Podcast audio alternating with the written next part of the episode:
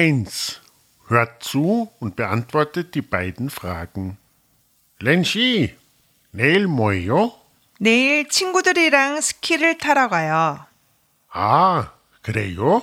렌씨는 스키를 잘 타요? 네, 잘 타요. 재정 씨도 스키를 잘 타요? 아니요, 스키는 잘 못하지만 스노보드는 잘 타요. 그럼 내일 같이 스키장에 가요. 네, 좋아요. 2. Hört zu und beantwortet die beiden Fragen. 렌씨, 무슨 일 있어요?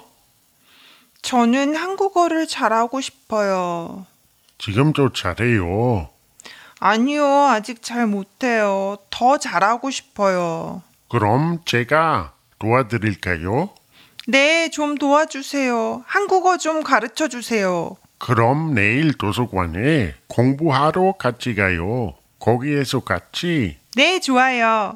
재정 씨 정말 고마워요. 아니에요. 렌시 화이팅 하세요.